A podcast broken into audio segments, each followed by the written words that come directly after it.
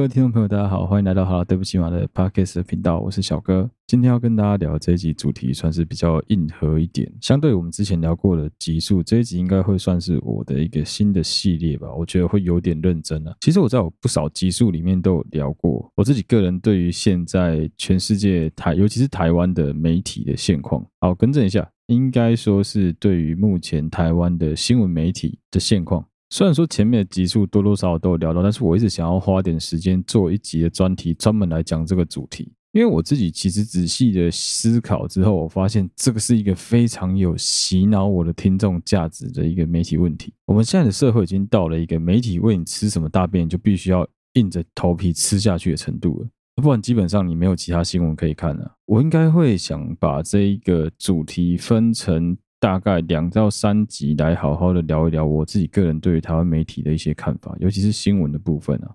剩下那种本来就是很具有娱乐价值、很具有商业价值的综艺节目啊、影集啊、电影，这都不是我想讨论的范围。我觉得最重要还是新闻啊。今天就是要来花一整集的时间跟大家聊一聊我自己个人对台湾新闻媒体的一些不满跟批判。所以开头还是先道歉好了。好了，对不起啦，反正我。基本上就只是用一些我自己个人粗浅的见识来跟大家灌输一些莫名其妙的观念而已，不见得全部都是对的。但是我相信，在我花时间整理了这么多资料，一定有部分的内容是各位听众会想知道的。首先就要来跟大家聊一聊新闻真正的价值是什么。在我心中，这是我个人的观点，不见得是完全正确的。我一直都觉得新闻真正的价值应该是在于追求能够让所有的普罗大众都享有知的权利。因为其实现在有了网际网络之后，媒体的传播速度是非常非常快。以前中古世纪可能要隔个半年一年，那些新闻才会变旧闻，但现在是基本上只要五分钟十分钟，很有可能一个新闻马上就又更新新的内容。时代在演进啊，当然我们的媒体透过各种方式，把各种新的知能能够传达给一般的大众、一般的新闻阅听者知道，这是我个人认定上新闻的价值。那台湾相对于周边很多的集权国家，尤其是我们对岸的中国啊，或是缅甸啊、越南，台湾相对来说新闻媒体是非常非常自由的。我们的媒体不用接受太多的言论审查，不用接受太多的政府钳制，他们可以自由的发挥他们自己想要讲的新闻。相对于集权政府的新闻媒体，很有可能只有一家国营或是党营的报纸啊、电视台来做一个单方面的宣达。台湾的媒体其实非常自由，那相对于说这些集权政府，台湾的媒体、新闻媒体基本上都是由大企业的财团去做垄断。当然，其实现在随着网际网络的发达，有越来越多的小众媒体开始崛起。但是，毕竟阅听群、收视群众数量还是没有办法像一般的电视新闻媒体一样庞大，所以我们今天讨论的其实是以电视新闻媒体为主。这边可以跟大家分享一下，我大概是从高中吧，可能是国三到高一那个时候，我就已经对新闻媒体觉醒。我从很早很早就已经知道，台湾有很多新闻是垃圾新闻。我永远记得那时候年代曾经播了一则新闻，年代新闻台那时候播了一则新闻是在讲一只猫追着一只老鼠，对，不是一只老鼠追着一只猫，纯粹就是一只很正常的猫追着一只老鼠。他们靠这个新闻浪费了我人生的三十秒。从那之后，我是死都不看年代，因为我知道年代就是一个非常乐色的媒体新闻台，感觉无聊要死。妈，你报这种东西要干嘛？但到自己年代有频繁了，因为年代现在的董事长练台生，基本上他。嗯你要说他蓝也可以，你要说他绿也可以，他基本上算是一个色彩没有这么明显的。再加上张亚勤现在转职到年代去之后，其实年代变得很凶啊。对于时事的批判其实是非常有趣的。还有一个就是年代跟中天的对立，干其实很好看，非常非常好看。三立跟民视都没有年代这么凶，在于批判中天这一点来说，感那个中天是真的非常的废啊。中天就是所有我们年轻人都知道他有多废。年代大概是唯一一个愿意站出来跟中天打对台的电视新闻台。但其实台湾的新闻工作者一直都有一个很明显的问题。绝大部分的电视媒体新闻工作者，碍于他们自己公司内部的很多压力，也就是我们刚刚前面讲的嘛，所有的电视新闻台都是由各种不一样的财团去垄断，每一个财团都有自己的利益，都有自己的想法，他们可能分别所属于不同的政党，支持不同的群众，拥有不一样的政治色彩，唯一共同点就是他们都很讨厌柯文哲啊。这其实有很多新闻媒体从业人员，他们是被迫因为公司给的很多压力。必须要做出顺应公司、符合公司立场的新闻，来迎合公司的主管，来迎合他们自己电视台的相对的阅听众。举几个例子就好，我每个电视新闻台都可以讲啊。譬如说，去年被关台的中天，大家都知道中天旺中集团有多平行时空啊。当剩下的三个电视媒体——自由、联合报、苹果日报，全部都在报道反送中，全部都在报道反服贸的时候，中天新闻台像是平行时空一样，它像是不住在台湾一样，它会报道其他莫名其妙的小新闻。而当中共的空军越过台湾领空的时候，也只有旺中这种乐色媒体会趁机会这样讲说：“看啊，好帅啊，帅气的军机飞过我们台湾的领空，攻杀小敌国的。”中天绝对是乐色中的乐色中的乐色啊，这是毫无任何疑问的疑问的啦。当然，其实每个电视台都没有电视台问题啊。我举个例子就好，年代年代新闻台的董事长电台森，电台森有一个它相关的企业就是钱柜。大家不知道有没有发现，当时钱柜大火，你现在去查新闻就知道，钱柜大火的时候。所有电视新闻台在拼命报道钱柜大火，但只有年代新闻是完全 silence，他们就好像台湾没有发生这件事情一样。所以事实上，每一个电视新闻台都会有自己的平行时空，都有自己的平行宇宙啊。譬如说，只要拿牌夺金就是中华队，只要输掉就是台湾队的 TVBS，每次都喜欢喊中共去死去死的三立。还有一个莫名其妙，每年只要过年一定要去关心一下雨天家吃什么年菜的民视。其实台湾新闻媒体的偏颇，我相信是所有人都有目共睹。只是大大部分的人对这件事情是蛮无感的，不会去做什么太多的评论，就纯粹是像我这种无聊的人会特别注意这件事情而已。所以其实我蛮建议大家，如果你真的对台湾的新闻有兴趣的话，你可以多去看看不同的平行时空、不同的宇宙，就把它当然是多重宇宙嘛。每个宇宙都去看一看，就会发现说，哎，原来拼在一起还不见得是真的，还不见得是对的哦。尤其是讲柯文哲的事情的时候，因为刚好就蓝跟绿他都不是嘛，所以两边人就喜欢打他嘛。事实上，台湾每一家媒体、新闻媒体都因为经营者本身的价值取向，即使他们在看待同一个事件的时候，也没有办法完全做到平衡报道。甚至你看这几年。不管是辛普森家庭的讽刺也好，台湾的很多 PTT 也好，很多大论坛都有很多人在讲说，小时候不读书，长大就当记者，用这一点来嘲笑台湾的新闻媒体工作者素质非常的不好。可是小时候不读书，长大真的能当记者吗？其实你只要问一个问题，就一个最简单的东西，你去查一下台湾现在台面上你能够找得到几个比较有名的记者、主播，你把这些人的学历摊开来看一下，你会发现他们绝大部分的学历都超级漂亮，很多人的学历其实是我们大多数一般人所望尘莫及的。真的是逆天啊！口条好，长得漂亮，又会报又会播新闻，干英文又一流。你以为有多少人能够跟他们一样？基本就是人生胜利组，好不好？即使他带的是中天，不管他带的是三立、民视都好，这一票的主播绝大部分都是非常有才华的。究竟是什么东西影响了他们报道新闻内容？很简单，就是他们的公司啊。真正的问题出在哪里？真正的问题其实比较像是一家企业本身的企业文化。还有它的品牌核心理念价值的问题啊。简单来说，我今天就是一个卖台式切拉米的小吃店。今天来的一个工读生是法国蓝带厨艺学院的工读生，来我面店工作，你还是只能帮我切卤菜，帮我烫青菜而已。不然你想干嘛？对，有可能你可以想出一些很法式摆盘的方式，但它还是切拉米啊。因为这就是我的课程在这里啊，我主打的商品就是这些啊。这些电视新闻台其实也是一样的，对他们来说，他们要打的是他们的核心价值啊。我是国民党的狗，所以我就是要帮国民党讲好话。我是民进党养的马，我就是要帮民进党讲好话，就这样子啊，很正常啊。我每年接受中华人民共和国共产党宣传部不知道多几千万的资金，我怎么可能不帮他讲话？他我老爸哎、欸。刚前面讲到的新闻媒体。工作者他们的学历的问题，其实你去思考一个问题就好了。我想，对于不管是新闻系啊、大传系啊相关科技毕业的应届毕业生来说，应该也是这样子啊。拜托，你想要找一间公司去实习，除非你在班上是最顶尖那一群，每次都领书卷奖那一群。不然哪个工作不是先求有再求好？即使你去实习也是一样，像我也是啊。拜托，我那时候也是挑别人不要的，我成绩不好，我只能挑别人不要的啊。你到实习完真的毕业了之后，你再来，可能因为你自己的核心价值跟某一间公司比较接近，你才跳槽去那间公司。更何况你想跳去那间公司，也要人家要你啊。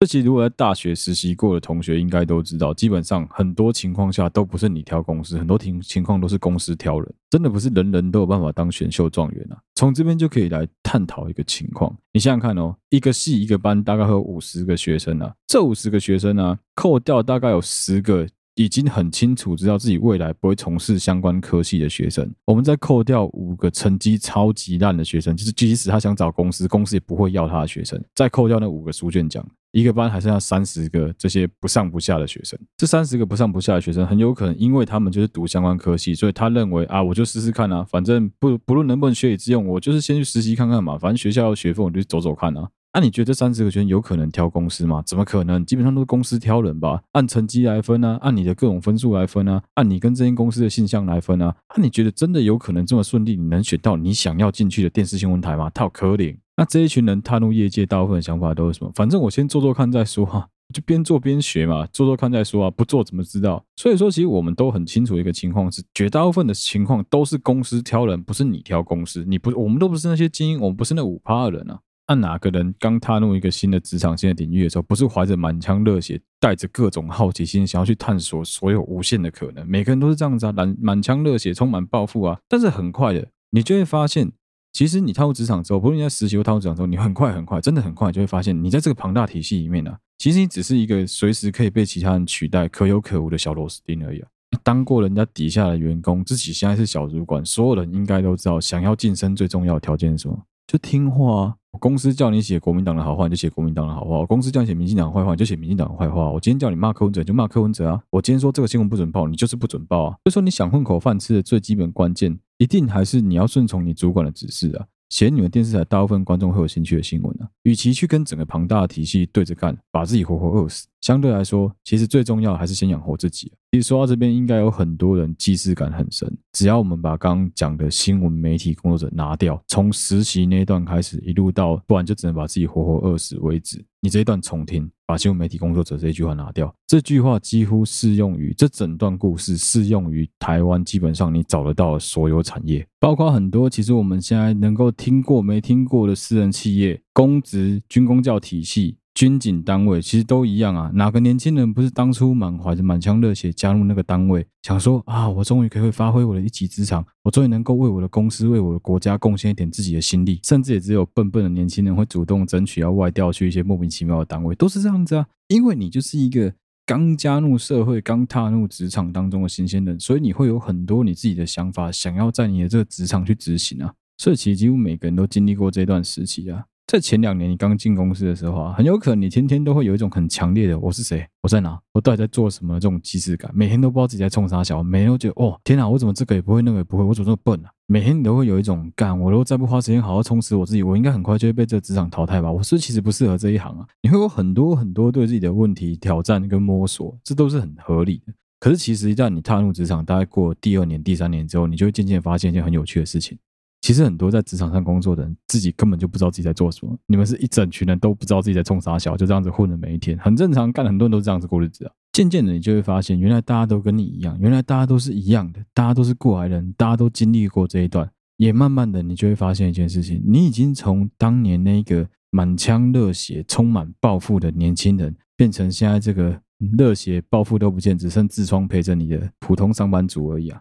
啊，其实讲到工作这件事情，真的是有感而发了。对我自己来说，这就是我自己在工作上的一些体悟啊。好，对不起啊，把话题拉回来，主要是因为我干，我最近真的是录音，再过两天我就要奔三了，我就要三十岁，所以我自己对于人生是有一点点体悟，真的是有一点点体悟。我人生已经过三分之一啊，我是有一些很想跟大家分享的东西，其实这也是一部分。好，来，接下来回到原本的话题，我们来继续讨论造神的这个题目。台湾的各家新闻媒体啊，其实他们各自都有各自的立场啊。所有的新闻媒体工作者都一样，所有的电视台、新闻台都一样，他们一定都有各自的立场。也正如同我们刚刚前面所讲过的，每一个人的立场不一样，在报道同一件事情的时候，他们不见得会站在同样的观点来分析这件事情，很有可能会站在对立面，甚至是完全平行宇宙的情况下在分析同一件事情。这个情况最常发生在扯到政治的情况，扯到政党、政党色彩，扯到国家认同，扯到民族认同的时候。只要逮到机会，不是你骂我，就是我骂你，不是你死就是我活。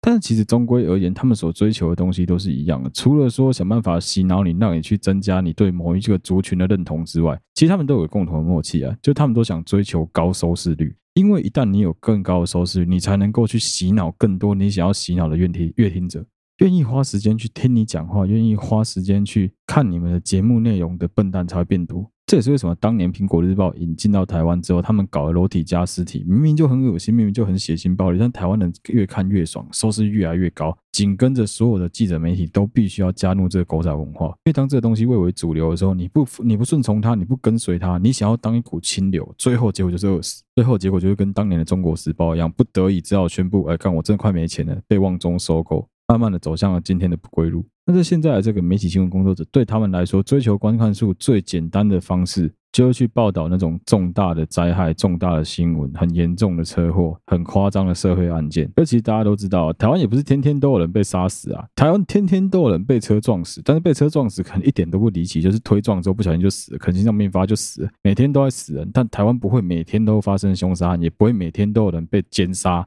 被分尸不可能。那这些想要追求观看数的新闻媒体，在天下太平、没有大事发生的时候，他们该怎么做？其实很常看到他们的做法是什么？他们会跑去搜寻各种题材啊。最容易的就是什么？直接从网络上找新闻啊，从 PTT 抄啊，从 D 卡抄啊，从 Mobile Number One 抄啊，各种去随便找新闻，随便抄，反正抄了复制贴上就会有人看，就会有观看数啊。就去看现在最夯的话题是什么？看一下老板要不要让我报啊？基本上只要不影响到什么大事，老板让我报，我就报啊。另外一个很大宗是什么？另外一个很大宗是我发现三立啊、年代啊、TVBS 都很常做。中天反而相对来说，因为他们从中国挖太多新闻，所以他不用做这件事情。剩下这些新闻台很爱做一件事，就是他们很喜欢从国外某一些很小的八卦小报、八卦杂志、八卦新闻去挖新闻来报道。为什么会有英国研究？为什么会有英国研究指出？不就是因为干台湾人他妈就老是喜欢好像挂一个某国的权威，你就觉得他好像很屌，即使他根本没有经过任何的有相对证据的学术研究，你照样会拿来用。因为我们就是一群崇尚外国月亮比较圆的民族啊，在台湾的这一点上是真的很明显的、你看太和工坊，如果跟你说它台制的，干你因为没有人要用台湾品牌，更没有人要。他挂太和工坊，然后点点不告诉你，它其实不是日本品牌，一堆人都以为它日本品牌。然后像灿坤收购了伊莱克斯，收购了优博，这些品牌都是灿坤的子品牌，但他绝对不会告诉你它灿坤的子品牌。普吉马鲁也是，他不会告诉你它灿坤的品牌。但事实上，他背后老板就是灿坤，就是台湾老板，只是他在国外买了一个小牌子，买了小牌子之后，确实他有在国外曾经有工厂，现在工厂都在大陆，但他就告诉你说，哦，这瑞典伊莱克斯，这是日本福吉马鲁。就是某国优博，你就觉得哦，干好像很屌哎，干瑞典来的，干日本来的，其实不是啊，靠北。而且报道这种其他国家发生的有趣的故事，还有一个好处就是什么？还有一个好处就是可以让观众误以为说，哇，这个电视新闻台好有国际观哦，他打的新闻好 international，你知道吗？大便不管是美国人拉的、台湾人拉的、日本人拉的、非洲人拉的，它都是大便，没有什么可爱的日本小女生拉出来大便比较香这种事情，没有，大便都是臭的。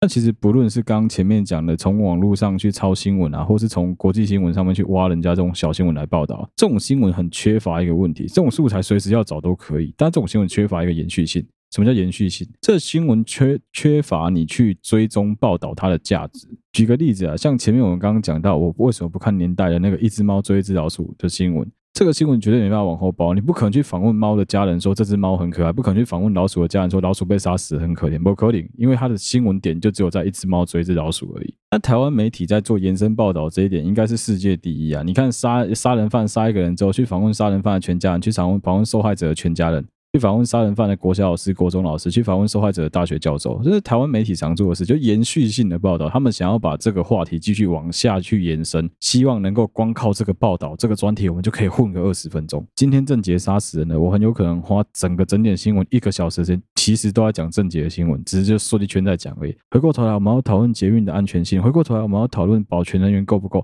讲来讲去，干都是在讲郑捷杀人的新闻，就只是换个方式把这些东西灌输给你，装模作样的方式换一个而已啊。所以刚刚前面那种短新闻，其实很难去一为一个报道混杂出好几则新的新闻出来。所以这时候啊，为了要达到能够自己创造新闻话题，自己制造这整个新闻的延续性，台湾的新闻媒体很常使用一招，叫做造神。台湾的媒体会花时间去创造出一个很有名气、人气响当当的人物出来，制造出话题，再利用这个话题延续出很多相关延伸性的新闻。最常听到的就是什么某某哥、某某姐、台南分局之花、什么北一林志玲啊、附中彭于晏啊、逢甲夜市之花啦这一类的。反正台湾媒体很喜欢帮人家冠上这种莫名其妙的抬头跟称呼。他们的目的很简单，就是想创造话题啊。他们想要利用这一个很有话题性、很冲击的 title 来吸引别人的目光，吸引大家的注意啊。那这一种人通常带有的特色是什么？通常只要不是杀人魔啊，不是什么开膛手杰克这一种啊，基本上他们都有个特色是什么？他们都是在属于，老实说，以新闻来说，他们属于是很垃圾新闻，就是散发所谓散发社会正能量的素人啊。只要是这一类的素人啊，其实就很有可能会随着媒体的吹捧加持。再加上说，他背后可能有属于他自己的利益团体在跟着媒体起舞。这件事情啊，其实是展现在任何的产业当中，不管是什么产业，公部门都一样。基本上，所有的公部门一定都有公关部门，所有的大型企业一定都有公关部。为什么？他们需要就是企业形象啊。那企业形象工作最重要的事情是什么？就是跟媒体打好交道，不要跟媒体交恶，不要没事去惹这些很凶的媒体。基本上，不论是什么企业，什么。公部门都一样，只要任何的产业有被上过新闻、被媒体报道过，他讲的是你的好事，说的是你的好话，相对来说，你一定都会有很多正向的红利可以取用啊。而至于上过媒体的这一点，并不只仅限于上新闻媒体。事实上，只要他愿意去上一些谈话性节目啊，甚至是综艺节目啊，只要他愿意上这些节目，就一定会带来某一些环境上的加持。我举个最简单的例子好了，现在有很多的医生很爱去上胡瓜的《医师好辣》这个节目。这些医生常常上电视，你觉得他的诊看诊人数会好挂吗？你觉得他会好挂号吗？相对来说，一定会变得更难挂。而且对于很多比较肤浅的人来说，他们可能就会觉得说：啊，你上过电视的，那你应该是比较可受公平的吧？相对来说，你应该比较不敢给笑吧？或其实我相信，任何的专业技术都一样啊，上电视不会让你的专业技术加强啊。基本上，专业技术的培养跟你要不要上电视是没有任何关系的啊。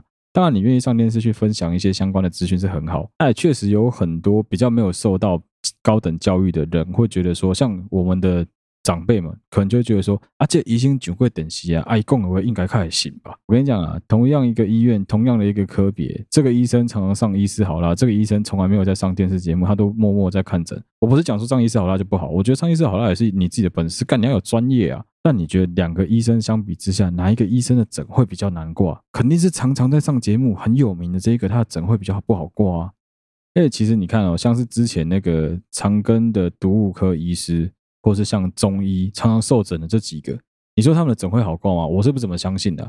因为他们其实非常常接受新闻媒体、常接受传媒的访问，即使其实这些传媒常问一些很低阶的废话，他们的回答对他们来说一定也很翻白眼，就是勤洗手啊、远离人群啊、记得戴口罩啊这一类的废话，干他们都知道，就很低阶的废话，卫教宣导常常在讲的东西啊。但就是因为他们有在上新闻、有在接受这个访问，就很容易让阅听者对于这一个受人家采访的人的专业形象有很大程度的加分。即使事实上，其实你很有可能这个受访者在那个产业里面，他不是最顶尖的，他很有可能只是中间的。我们刚刚讲的中间的那百分之六十而已。我讲的难听点，说不定是因为他很闲啊，他就是每天都干没有病人要来找他，说他很闲，闲没事做，整天跑去上电视节目，也是有可能啊。算这几率很低啊。不论你有没有经验啊，只要你在大众传播媒体的这种推波助澜之下啊。通常你还是非常容易，比其他人更容易能够得到丰硕的果实。很简单，就是跟公司企业在营业一样啊。我有大量的媒体在背后，我大量的公关在帮我买广告，在帮我做各种企业形象的宣传。大家对我的企业形象觉得是好的，是正向的，你就比较愿意来买我的产品啊。接下来我们就举个例子来实证这件事情好了。举个例子来说，有一个镇上有一条街，街上总有五家肉圆店。很常发生的情况就是，这五家肉圆店各自都有拥戴他们的在地的客人，很正常啊。不管是什么地方小吃都是这样子啊。你同一条街上干都是卖一样东西，但是就每一间店，大家就我觉得这间好吃，我觉得那间好吃。每一户人家喜欢吃的都不一样，而且也不一定说开最久的那间就最好吃的。这种事情就是见仁见智啊，每个人的口味不一样啊。那就公平竞争嘛，每个人各有千秋，各有好坏啊。这个时候，我们假设一个情况是，其中一间店。出现了一个上新闻的帅哥店长，这个店长很有可能在某一天不小心做了一件拾金不昧啊，或者是扶老太太过马路 whatever 之类的很无聊的小新闻。但是他长得不错，所以呢，各家的地方新闻媒体开始大力的吹捧说：“哦，这个这个小男生长得好帅，外形非常的英俊，而且长得很像某一个韩国的明星。”大家开始叫他某某地方的李敏镐，甚至有很多人开始叫他肉圆欧巴。我知道肉圆欧巴听起来很瞎，但你们忍耐一下好不好？不要听到肉圆欧巴就笑出来，过分。接下来是他的后续追踪报道，开始有人说：“哎，我们发现啊，这个男生他是读到了硕士毕业之后，因为不忍心看到一手单亲把他跟他妹妹带大的妈妈这么辛苦，所以决定要放弃竹科的高薪，回来家里面帮忙接继承家业。”好，接下来的新闻肯定就是去采访他大学的教授。大学教授一定说啊，这个学生就很乖啊，做事情都很认真啊，而且都很上进啊，代表学校去参加了什么比赛啊，甚至是球队的队员之一啊。还有什么在学校的时候各种帮忙老师啊，诚恳笃实啊之类的这种话。好，到这边为止已经是第二篇的追踪后续报道了。这台湾新闻媒体的特点是什么？就是要蹭热度，打铁要趁热。接下来还要继续的追踪。所以他们发现呢，他这个单亲家庭的妹妹，现在在读大学的妹妹，长得很像新垣结衣，说不定就只是一样，皮肤白白，一个两个眼睛，一个鼻子，一个嘴巴，一个耳朵，头发剪短短，就说人家长得像新垣结衣，头发长长，我不就变波多野结衣？干在地供啊啊！真的是神基因、高颜值的一整家人呢。有没有发现一件很有趣的事情？我已经为了这个肉圆欧巴写了四篇的报道了。但在这其中，我从来完全都没有提到他们家的肉圆好不好吃，他们家肉圆怎么做的，秘方是什么，跟别人有什么不一样的地方。我只要去采访、去吃他们家肉圆的所有的客户，基本上一定都是说，我是为了这个男生慕名而来，我是为了肉圆欧巴来吃他们家的肉圆的，绝对不会有人跟你说，啊，他们家的笋干跟别人家的不一样，哦，他们家的肉圆不是炸的，是真的，没有，没有人在意这件事情，大家就只管说肉圆欧巴，从头到尾完全没有提到他们的肉圆的制成、口感、味道都没有。但是你应该跟我一样，会有一个冲动，你想要马上去 Google 是不是真的有肉圆欧巴这个人？没啦，我好小哎啦，怎么可能有这个人？有这个人我也不会告诉你啊！拜托，妹妹长得像新垣结衣，我还跟你讲呢，我自己就先追了，好不好？我刚刚忘记也漏掉一件事情，顺便再提一下，第五则报道一定要讲一下，一定要特别提醒大家，肉圆欧巴现在为了忙家里的事业，所以他目前是孤家寡人，单身。我跟你讲，错赛，一定妈的生意超级好，高朋满座。本来可能是五间店里面吊车尾的，现在绝对直接冲到第一名。你甚至可能会听到当地人想说：“靠北，你到底不好玩了，不靠价啊？你到底不好玩，价格就很不特别啊，超级一般的，好不好？”但还是会有一堆人去吃啊。我跟你讲，在地人不见得会为了这种这种无聊的新闻就跑去吃他们家的肉圆，因为对他们来说，他就是个邻居而已。但对很多专门来这条街上吃肉圆的观光客来说，你是不是就多了一个吸引你能够去他们家朝圣的地方？尤其当其他几间店通通都是肚子很大，然后头有点油的大叔在前面帮你捞肉圆的时候，这间店是一个露出很大颗的二头肌、长得很帅的一个男生在帮你捞肉圆，有没有觉得感觉都不一样？更何况你还可以说不定假日去还可以遇到假日限定的长得很像新垣结衣的他妹妹。我跟你讲，从此之后这间店就是。专门做外地客就够了，直接赚饱了，直接可能就直接吊打剩下四间店的业绩啊！那其实这个新闻在台湾很少见嘛？没有，干得很常见。我跟你讲，台湾媒体到处在做这种造神啊、正能量的新闻，很多，非常非常的常见。所以这件事情不会扯到什么媒体自律有问题，因为它就是一个很单纯的新闻，看起来很正能量、很正向啊。你有没有想过，这种充满了吹捧啊、造神底下创造出来的人物，基本上。第一个很奇怪，就是他们的观看数都不会太低，因为台湾媒体把它的标题下得够耸动，大家都很爱点进去看，尤其大家都想看到底有多像。即使一票网友都说还好吧，没有很像啊，也无所谓，因为他就长得帅帅的。再加上另外一个问题，你有没有想过，说不定有可能刚好这一个帅哥他的朋友是在电视新闻台工作，这一切都只是叶配而已。其实他就跟其他在那边讲说百年老店的这种新闻专题报道一样，都只是用买的叶配而已，很奇怪哦。像我家那附近的那种老店啊，真正的老店根本就不需要宣传，媒体来报来采访，他也不愿意让他采访。那种跟在他旁边可能开不到十年八年的这种小店，都喜欢去找媒体记者来采访。为什么？因为他需要生意啊，他需要招揽客人，他需要有名气啊。我以前只要跟人家讲说陈美凤来吃过，我干就一堆阿嬷，每个人疯掉，直接各种买啊。这种其实就是有一点点可能性是有利益交换、有互惠的。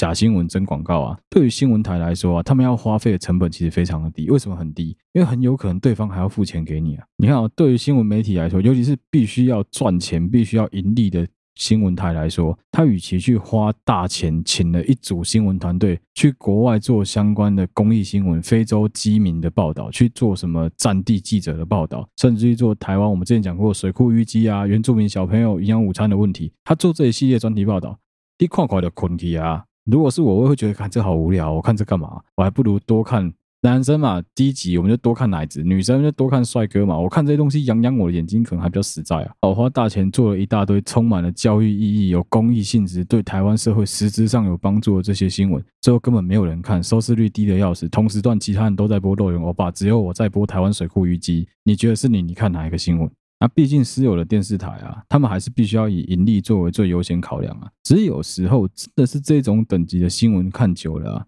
就觉得真的很侮辱别人的智商，很侮辱我们自己的智商，你知道吗？那其实最悲哀的是什么？最悲哀就是我现在在这边骂，大家还是继续看啊，打开新闻还是继续看这些这些节目啊。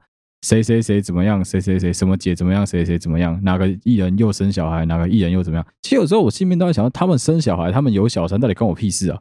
太阳依旧升起啊！我不会因为这些人什么小孩子怎么样啊，跟谁离婚啊，打了谁，当了谁的小三，我的我的生活变得比较好或比较不好，不会完全没有感觉啊。所以其实今天做这一集的节目内容，我知道很无聊，对很多人来说会觉得哦，干这超无聊，这完全不是小哥平常的风格啊，不是应该要批判吗？怎么都没有批判，批判在哪里？这个系列我很有可能还会再做个一两集。这一集讲灶神，下一集很有可能就会讲讲灭神的事情。基本上啊，电视新闻台养着这一些名人，养着这些神，有个很大的作用是，他们把它供在神桌上的作用是，我跟你讲。有一天是要拿来摔的。当哪一天你失去了真正的新闻价值的时候，你就是准备要从神坛上摔下来的时候。举个最好的例子，吴亦凡就好。我们下一集就来聊一聊，如果有时间的话，我下一集会写个稿，我们来聊一聊灭神行动。台湾其实有很多在早期非常火红的神，非常火红的，受到大家追捧、中央媒体各种热爱的宠儿，现在都有金包跑到哪里去了？啊，要把这些人从神坛上面扛下来是非常容易的，这我们大家都知道。下一集我们就来讨论这个话题。真正的问题出在哪？真正的问题出在你要在什么时间点把他们从神坛上面请下来才是对的。他们必须要发挥他们最后最大的新闻价值，就像咱们对岸那个国家的吴亦凡一样，那绝对也是一种死得其所啊。本来不会有事的嘛，刚好好死不死，中国在那一那那一阵子奥运就是打不好嘛。那我身为国营的官媒，我总要找一个人来发泄，找一个人来出气吧。那不好意思啊，你我吴亦凡大大，你就刚好做的事情比较行为不检点一点啊，比较不遵守我们中国人应该有的道德操守啊，找你开刀刚好而已吧。前面你赚这么多了，哎，吴亦凡很屌啊，你知道吴亦凡是有打 NBA 明星赛，NBA 明星赛有一个。比赛的赛事，我有点忘记时间点，应该也是在 All Star 的同一天，比三分球大赛的前还后，他们会有一场是所有的名人一起来比的公益篮球赛。我很有印象，是中国籍唯一一个打过的，就是吴亦凡。同场跟他下场打球的有谁？有 Justin Bieber，有小贾斯汀，你就知道吴亦凡其实基本上在华人市场的影响力是非常非常大。即使我对他是完全没有任何印象，我对他作品除了 Skirt 之外，我什么都不知道。啊，这是造神的目的啊！总有一天要把你从神坛上请下来，啊用请都算客气，也把你从神坛上摔下来砸下来，顺便讲说你也不过是个凡人而已，是刚好而已啊。好，这就是我们这一集的内容啦。希望大家听完不要睡着，你有办法听到最后，真的蛮厉害的啊。这一集因为时间的关系，我就不往后推新的电视节目跟影集了。下一集。我们再来推。如果你喜欢我们的节目的话，欢迎你到好了，对不起马的 Podcast 粉砖跟 IG 去按赞。有任何最新消息都会在上面发布。如果你使用的是 Mixer Box、KK Box、Apple Podcast、Whatever 任何的 Application 来收收听我们的节目，欢迎你留言给我们，或是帮我们五星按赞，告诉我们你为什么会喜欢我们的节目。有任何的留言，有任何的投稿想要分享给我们，都欢迎你投稿。我有看到都一定会回复。谢谢大家收听好了，对不起马的 Podcast 频道，我是小哥，我们下期再见啦。拜拜。